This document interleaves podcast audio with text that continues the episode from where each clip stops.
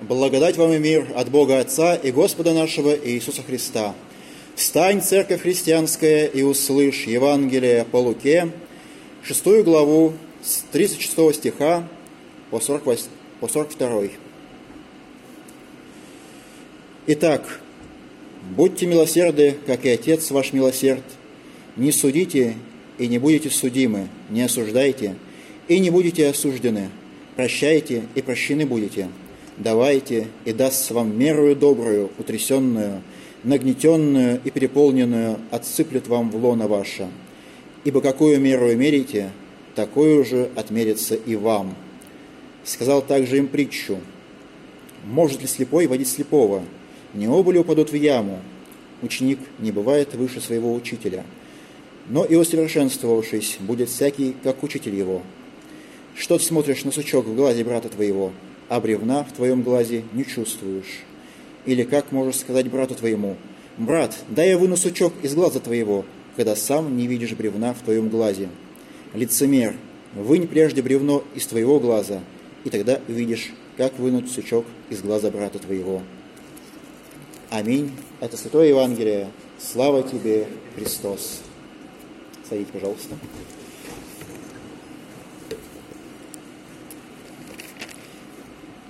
Как уже было сказано, тема сегодняшнего богослужения и проповеди звучит как праведность и милость. Однако а, пророк Михей даже дал нам альтернативное название этой темы. Позвольте мне его зачитать. «О человек, сказано тебе, что добро и чего требует от тебя Господь, действовать справедливо, любить дела милосердия и смиренно-мудренно ходить пред Богом твоим. Это такое очень длинное название для темы. Но можно сократить до справедливость, милость и смиренно-мудрее. И мы сегодня разберем три подтемы этой, этой такой глубокой темы нашего богослужения. Давайте сначала разберем со справедливостью. Разберемся, что это такое – кто-нибудь из знает, что такое справедливость? Так. А есть люди такие? Может быть, это социальная справедливость, когда хорошо устроено общество, когда никого не ущемляют. Может быть, это справедливость такая вот судебная, когда суд судит хорошо, когда преступники сидят в тюрьме, изолированы от, от нормального общества, а нормальных людей суды не трогают. Может быть, это тоже справедливость? Или это что-то другое? Или у каждого справедливость своя? Но я думаю, что пророк не об этой справедливости говорит, не судебной, не социальной, хотя и то, и другое очень хорошие вещи. Я думаю, что хорошо устроенное общество как раз таки нравится Богу. И это не о нашей личной справедливости, это о той справедливости, которую мы называем праведность.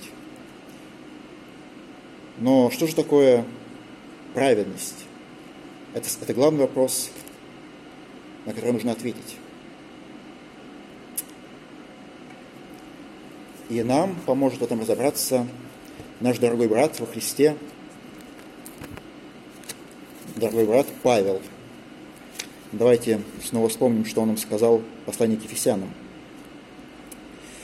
«Отложить прежний образ жизни ветхого человека и сливающего в обольстительных похотях, а обновиться духом ума вашего и облечься в нового человека, созданного по Богу праведности и святости истины». Итак, он дает три пункта праведной жизни. Это отложить образ жизни, обновиться духом ума и отвергнуть ложь. Давайте разберем каждый из этих пунктов по порядку. Что значит отложить образ, прежний образ жизни ветхого человека? И что это вообще за ветхий человек такой?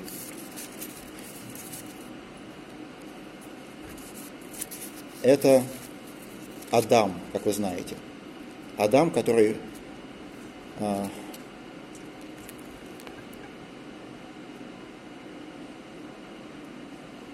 который совершил грехопадение. И это грехопадение описано книге «Бытие» в третьей главе. Что, что Адам делает? Он видит, как его жена разговаривает с каким-то змеем, молчит на это. Она ест э, с того дерева, которое запретил им Господь. Нормально все. Он молчит, ничего не делает. Потом Ева дает ему этот, этот плод, говорит, ешь. Он ест. А потом Бог что делает? Говорит, спрашивает меня, почему ты ел с этого дерева? Взял ли Адам ответственность на себя? Он не взял ответственность на себя, хотя он должен был быть головой для Евы. Он должен был сказать, да, я виноват. Но вместо этого он сказал, а что я? Я ничего, это вот, вот женщина, ты мне дал ее, это вообще она, и вообще ты, ты виноват. То есть, другими словами, дела Адама – это не любовь к Богу и даже страх к Нему. Потому что сказано в Бытие, что услышал голос Господа Бога, ходящего в раю во время прохлады дня, и скрылся Адам и жена его от лица Господа Бога между деревьями рая. То есть он испугался Господа, а до этого он не боялся Бога. С грехом пришел страх перед Богом и незнание Его, что Он сделает, и не любовь к ближним своим. И эти дела, не любовь к ближним и не любовь к Богу, нужно отложить. И Павел говорит, что для этого нужно изменить образ, образ мысли. Как написано в синодальном переводе, обновиться духом ума вашего. Обновиться духом ума вашего – это такой призыв к изменению мышления. Не, не просто а, думать по-другому в других категориях, а это такая своего рода метаноя. Это как если бы вы шли по, по одной дороге, и вдруг вам что-то, и вдруг вы поняли, что вы не той дорогой идете, вы заблудились, и вы свернули на правильную дорогу. То же самое и метаноя. Это то, что по-русски называется покаянием. Когда мы понимаем, что что-то у нас не так, что у нас в жизни не так, что мы идем не той дорогой. И мы понимаем, что нам нужно обратиться на ту дорогу, которая ведет нас к Богу. И Бог призывает нас к покаянию. Он хочет, чтобы мы пришли к Нему. И Христос даже назвал себя путем. Он сказал, что я путь истинной жизни. Евангелие от Иоанна. И когда мы приносим Ему наши грехи, когда мы приносим Ему нашу боль, наши страдания, когда мы говорим, Господи, вот, вот я, ты знаешь, что я не любил тебя никогда, ты знаешь, что я никогда не любил своих ближних, но я все тебе отдаю. И Он это забирает, и Он дает свою праведность. Он не оставляет нас здесь одних.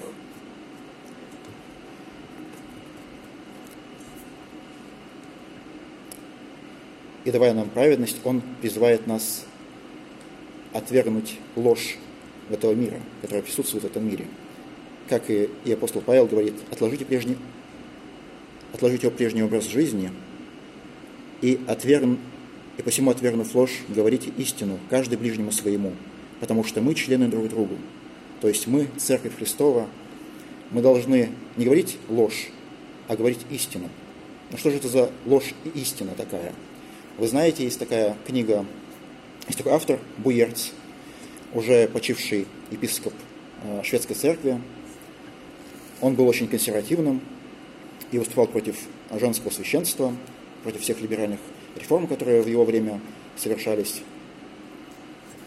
И он написал замечательную книгу, называется «Большая ложь и великая истина». И в ней он говорит, что есть три больших лжи – Первая ложь о том, что никакого Бога нет. Ну, ну, подумайте сами, вот Гагарин в космос летал, Бога не видел, наука не стоит на месте, а прогресс идет семимильными шагами. Ну, значит, Бога нет. Какой Бог? Вот, эволюция. Но великая истина в том, что Бог есть. Он был и есть. И более того, Он стал одним из нас. Он стал человеком, Иисусом Христом. Он пригвоздил свои руки ко кресту ради нас и ради нашего спасения. Это первая великая истина. Вторая, велик... Вторая большая ложь заключается в том, что может быть, может быть, да, может быть, Бог и есть, но вот дьявола точно нет. Какой дьявол? Есть только Бог. Вот куда ни загляни, а, везде вот замечательное Божье творение. Вот. Некоторые даже умудряются увидеть Бога в смерти, войне и разрушении. Хотя Он и в смерти есть, но не в том смысле, что Он желает всем смерти, а в том смысле, что сам Христос умер за нас. Но Он же и воскрес. Он ожил. И более того, Он поразил смерть, хоть мы сейчас и не видим этого, но когда Христос снова явится, то уже не будет никакой смерти и разрушений. И великая истина в том, что когда Христос умер за нас, Он спустился в глубины ада и поразил дьявола. Это очень явно и, и так живо описано в книге Откровения. Она же также известна как Апокалипсис. Там описана борьба между силами добра и зла и о Христе. Я вам очень рекомендую читать книгу Откровения, почитайте ее, потому что это не о ком-то будущем книга, а о нашем настоящем, о том, что Христос сделал для нас. И третья большая ложь заключается в том, что есть много путей для спасения. Есть буддизм для буддистов, там, там спасаются буддисты.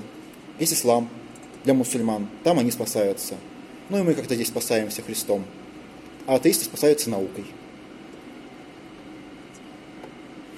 Но, как я уже повторял слова Христа, есть только один путь, это Христос.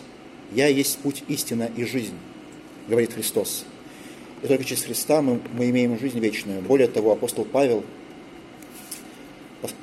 тоже послание Ефесянам, говорит, что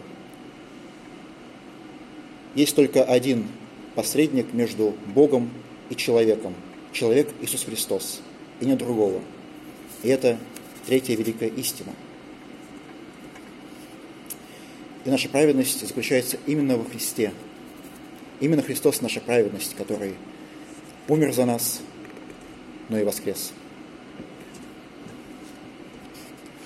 Сколько я раз уже сказал слово «воскрес»?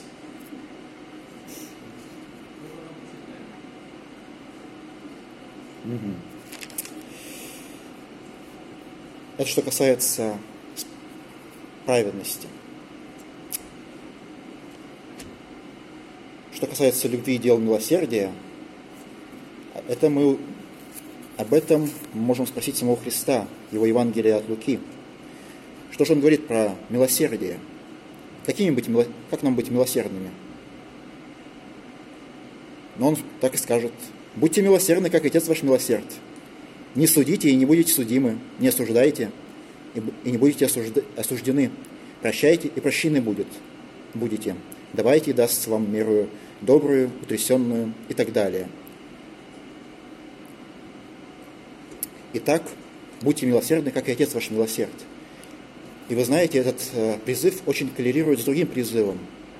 Будьте совершенны, как и Отец ваш совершен, который, он сказ... который Христос сказал в Евангелии от Матфея – мы должны во всем быть как Отец наш Небесный. Но как нам быть подобно Отцу нашему Небесному? Что нам нужно делать? Нам нужно не судить, не осуждать, прощать. А легко ли не осуждать и не судить других людей? Легко ли э, прощать других людей? Я думаю, нет. И, и многие согласятся со мной. Как можно простить того человека, который обидел меня? Он так меня серьезно обидел, что прям ух. Или того человека, который чуть э, не, не сбил на машине. Вы знаете, сколько здесь в центре Петербурга сумасшедших, которые гоняют на машине? Это ужас. Как таких можно простить? Никак. Но самое удивительное, что Бог желает простить этих людей. Бог желает простить меня. Более того, Он простил меня. И Он говорит, и ты прости этого человека, потому что ты не знаешь, как его зовут. А я знаю его. Более того, Христос учит нас молитве «Отче наш, наш прощать нас». Молитва «Отче наш» говорится, говорятся такие слова. «И прости нам долги наши, как мы прощаем должникам нашим».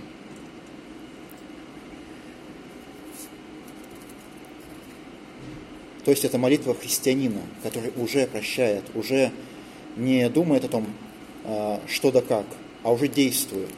Это молитва ученика Христова, который ученика Христа, который сам простил нас.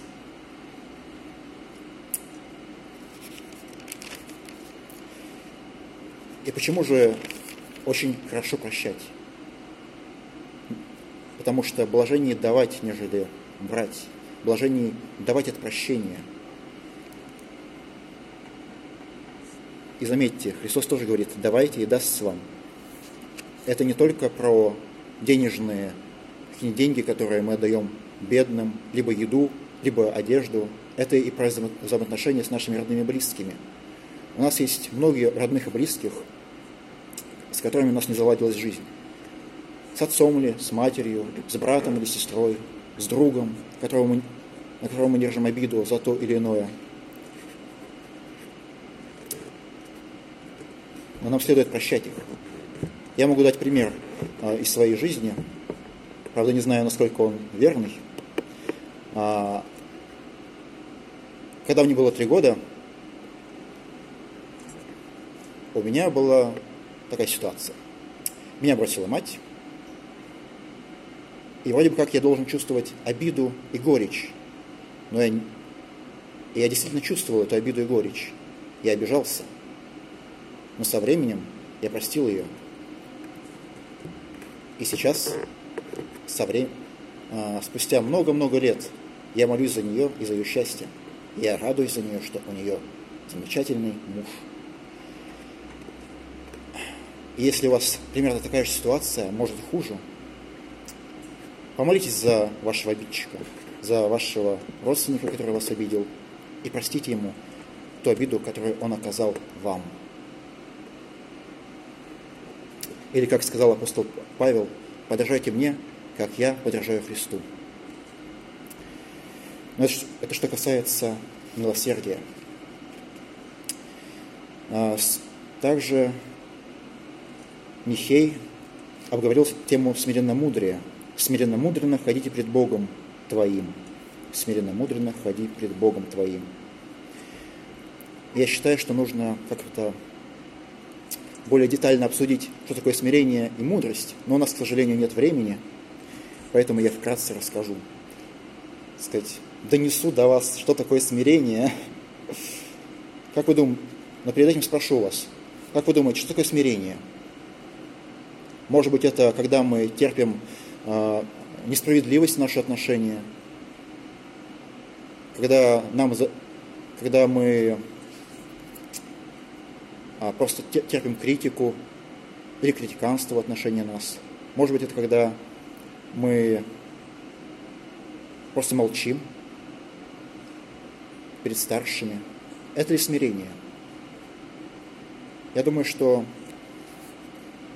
в этом есть смирение, но это не, со, не полное, как бы сказать, это не в полном смысле смирение. Смирение – это когда мы смотрим на себя с позиции Библии, с той позиции, как на нас смотрит Бог. Кто мы? Мы возлюбленные дети Божьи. Когда мы воспринимаемся как возлюбленными детьми Божьими, мы смиренны. Мы еще и граждане – у нас есть свои права и обязанности. Более того, я возьму пример апостола Павла, который возмущался, что его собираются избивать и нарушать его права римского гражданина. Мы бы могли подумать, какой гордый человек, как он смеет э, восставать против э, законной римской власти и не давать себе бить. Но Павел показал нам настоящее смирение. Он показал, что нужно использовать свои права, права гражданина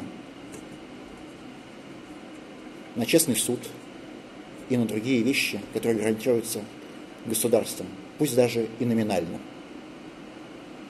Ой, это лишнее было.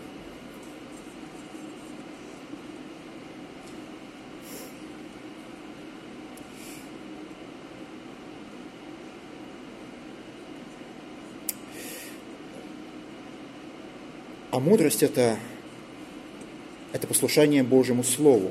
Начало мудрости страх Господень, говорится в Писании.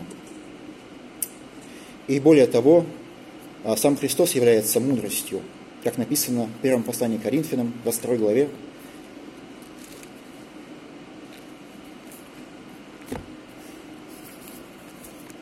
Прошу прощения, у меня все неправильно записано.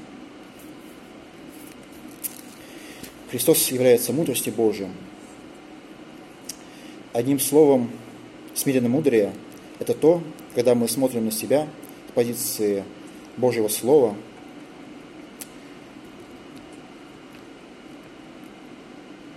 когда мы смотрим на Христа, как на Спасителя и Учителя нашего, и когда мы подражаем Ему и уповаем на Него. И сегодня наш Спаситель и Учитель Христос – приглашает нас на таинство святого причастия. И перед тем, как приступить к таинству причастия, мы помолимся. Сначала в общей молитве. Сначала сейчас, потом в общей молитве. Прошу прощения. Давайте помолимся. Отче наш, благодарим Тебя, прославляем за этот день. Благодарим Тебя, Боже, за то, что Ты не оставляешь нас. Боже, Ты даровал нам праведность Иисусом Христом, Спасителем нашим. Боже мой, Ты даровал нам милость свою, даруй нам также являть милость свою нашим ближним и дальним. Благослови, Господи, нашу страну и даруй мира. Благослови, Господи, нашу церковь и даруй, Господи, укрепляться, умножаться и качественно, и количественно через Иисуса Христа, Господа нашего. Аминь.